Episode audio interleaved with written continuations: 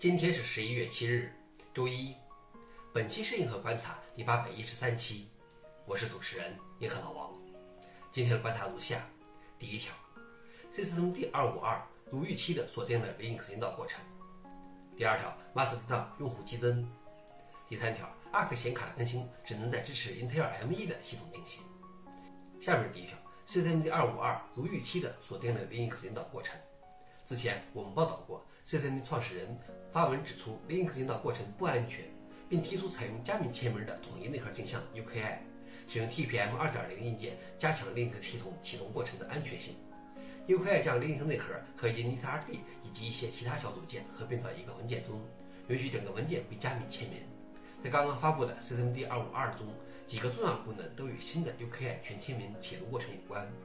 除此以外，还有一些重要的特性也值得关注。消息来源：Register。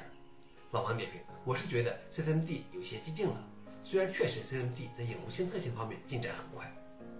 第二条是 Mastodon 用户激增，在埃隆·马斯克接管 Twitter 的一周内，Mastodon 激增了二十三万用户，月活用户已达六十五万，但与 Twitter 相比仍然非常少。Twitter 有将近二点三八亿日活用户，其创始人说，他显然没有 Twitter 那么大，但是它是这个网络中有史以来最大的。Mastodon 出现于2016年，可以免费使用，也没有广告，由一个非营利组织开发，并通过众筹获得支持。消息来源：CNN。老王点评：没用过，也不知道是啥。最后一条是 Arc 显卡的更新只能在支持 Intel ME 的系统进行。英特尔管理引擎 ME 是隐藏在英特尔 CPU 中的一个操作系统，它是一个修改版的 Minix 3，是运行在用户根本接触不到的负三层。这个事情我们以前介绍过。